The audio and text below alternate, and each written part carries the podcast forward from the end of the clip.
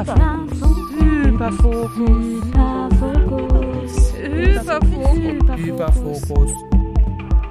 Hallo, ich bin Jessica Mach und dieser Podcast ist mein Hyperfokus für euch. Durchquert mit mir im Raumschiff FOMO meinen Mikrokosmos. Immer auf der Suche nach dem verlorenen Flow entfliehe ich meiner postberlinalen Depression und versuche endlich auf einem neuen Planeten zu landen. Ich kollidiere voller Absicht mit bekannten und unbekannten Flugobjekten und lasse mich fröhlich in schwarze Löcher saugen. Wer will noch mal? Wer hat noch nicht? Nächste Runde rückwärts.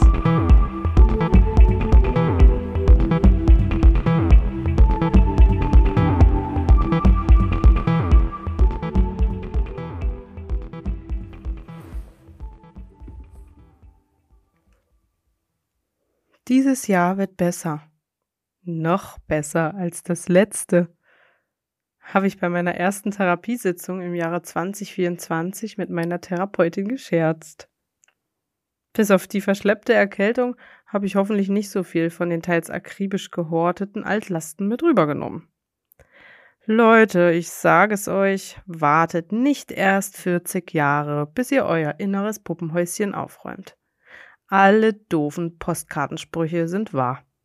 Auch wenn sie ganz oft entweder harmlos klingen oder tatsächlich so flach formuliert sind, damit Leute die Spitze des Eisbergs als solche gar nicht erst erkennen. Kennt ihr den Spruch? Unter jedem Dach ein Ach? Wer hat sich bitte diesen Scheiß ausgedacht? Mir kommt das immer in den Sinn, wenn ich durch die umliegenden Käfer fahre. Für mich haben solche kleinen Orte immer etwas Beklemmendes. Die Bewohner kann man sich nur aufgrund der selbstgemalten Schilder am Rand der Durchfahrtsstraße vorstellen, auf denen sie ihren Unmut über den Lärm genau dieser kundtun oder auf die hier gleich auf die Straße springenden, spielenden Kinder hinweisen. Nur, dass man weder die Bewohner noch deren Kinder je zu Gesicht bekommt. Ich stelle mir dann immer alte, verbitterte Menschen vor, die ihr Dorf niemals verlassen haben und deren Horizont auch nur bis zum Ortsausgangsschild reicht. Ich frage mich, wie es denen geht oder ob denen das auch einfach Boogie ist. Vermutlich ja.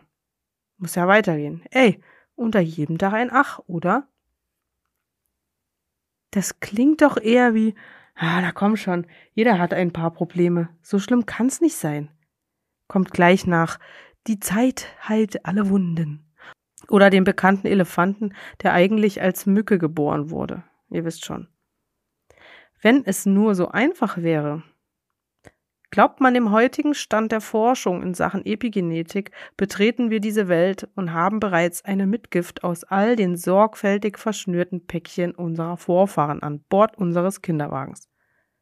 Und ich meine jetzt nicht nur die guten Sachen transgenerationale Vermächtnisse in Hülle und Fülle.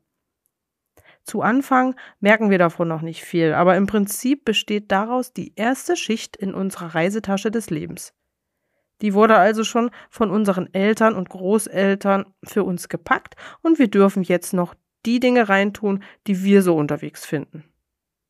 Irgendwann geht das Ding nicht mehr richtig zu und wir stolpern hier und da über die herausgefallenen Souvenirs oder einfach über die Dreckwäsche. Wusstet ihr, dass wir alle bereits zu einem physischen Teil von uns das Leben unserer Großmutter miterlebt haben? Biologisch erklärt ist es so, dass sämtliche Eizellen einer Frau bereits angelegt sind, während sie selbst noch als ungeborenes Baby im Uterus ihrer Mutter heranwächst. Sprich, die Eizelle, aus der ihr mal geworden seid, existierte schon vor eurer Geburt, ja vor der Geburt eurer Mutter.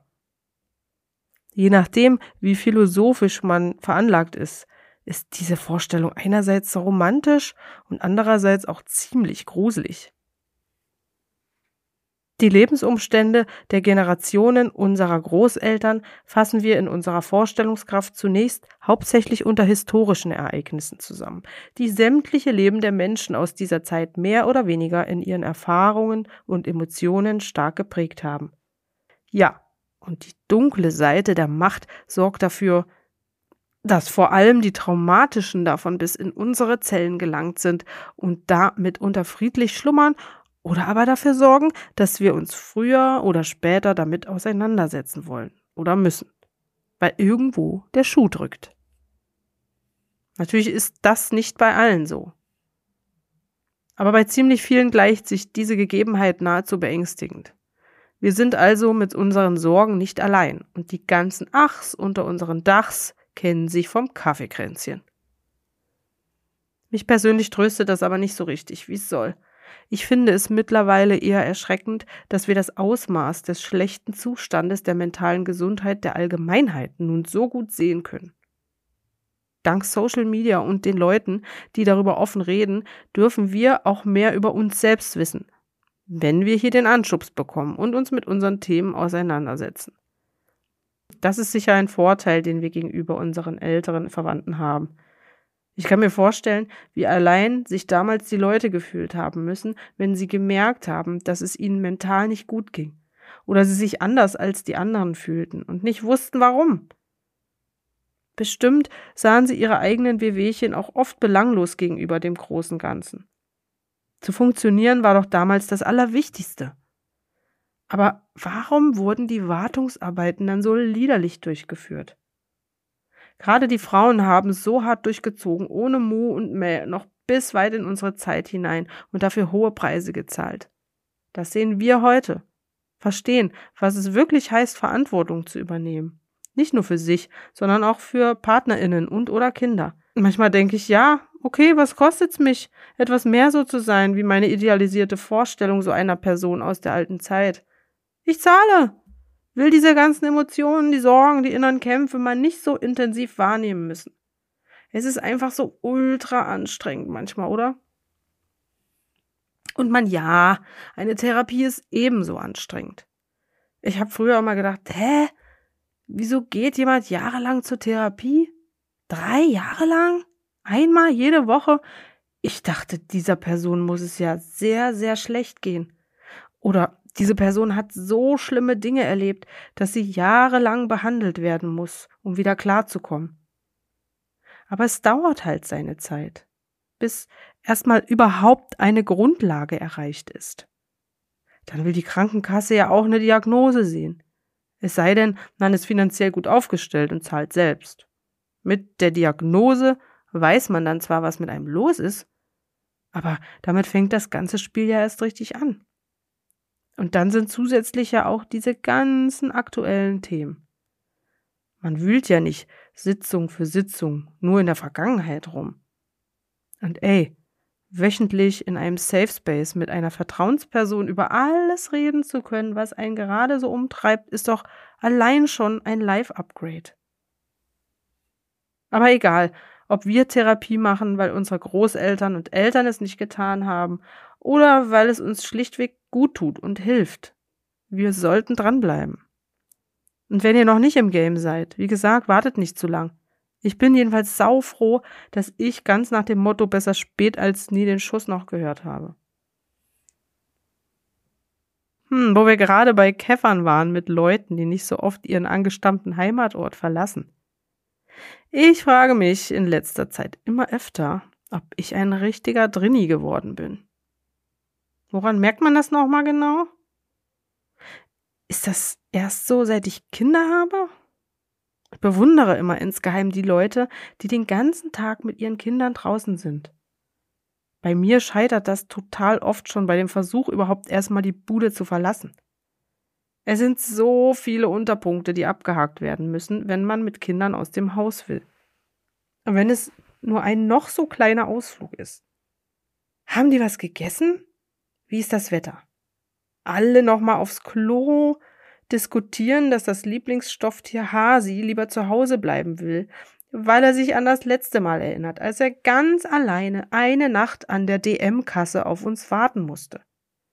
Checken, ob oben im Regalversteck auch brav sein Doppelgänger auf seinen Einsatz wartet, weil alle von mir vorgebrachten möglichen Schreckensszenarien nichts nützen und Hasi bereits ready to go zwischen Schlafanzug und in den Futter Platz genommen hat, in der zuvor sehr stolz ganz allein angezogenen Winterjacke der großen Schwester.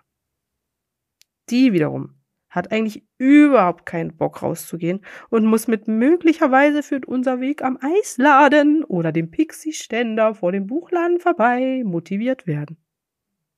Selbstverständlich denke ich immer daran, die beiden kleinen Wasserflaschen für unterwegs einzupacken. Und auch Snacks und Notstulle müssen mit. Ach ja, der Schlafanzug. Beim Versuch, die ohnehin temperaturtechnisch unpassend ausgewählte Winterjacke und den sich darunter noch befindenden Schlafanzug gegen moderate Kleidung auszutauschen, kommt endlich der von mir bereits ungeduldig erwartete Wutanfall der kleinen, sich in ihrer Selbstermächtigung beraubt fühlenden Person.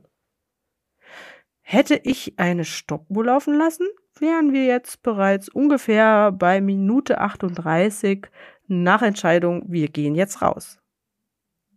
Ich selbst trage in diesem Moment außer meinem ledierten Nervenkostüm meistens meine Schlumpihose und irgendein fleckiges Zuhause-Shirt. Riskiere ich das Kippen der Situation, indem ich den Satz äh, Mama zieht sich nur noch schnell um droppe? Äh, ich weiß, dass es weder schnell gehen wird, noch die Kinder einen Hauch von Geduld übrig haben. Ich lasse es und habe, während wir die Straße runtergehen, wieder so einen Berlin-Moment. Schlumpihose und langer Mantel? Ich stelle mir vor, wie gleich ein Fashion-Blogger um die Ecke biegt mich mit seiner iPhone-Kamera abfilmt und mich anspricht mit Hey, wow, dein Outfit. Was trägst du? In echt fällt mir hier meistens ein, dass ich irgendwas in 90 Prozent der Fälle Geld drinnen vergessen habe und nochmal, natürlich mit allen gemeinsam, zurück in die Wohnung muss. Der Drini in mir sagt, wir hätten doch auch einfach im Wohnzimmer auf dem Teppich ganz gemütlich ein Picknick machen können.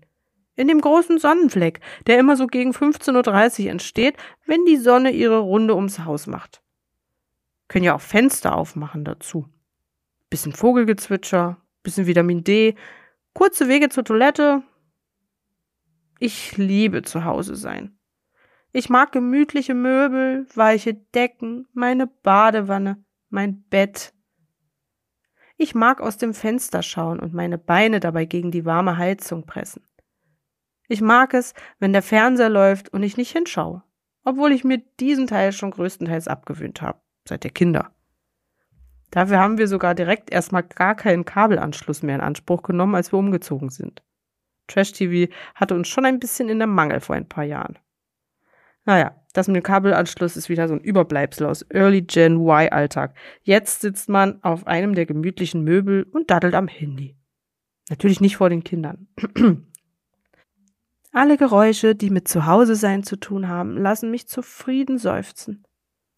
Der Wasserkocher, Türen auf und zu, Klospülung, das Trampeln der Kinder, das auch in der letzten Etage des alten Hauses noch zu hören sein muss.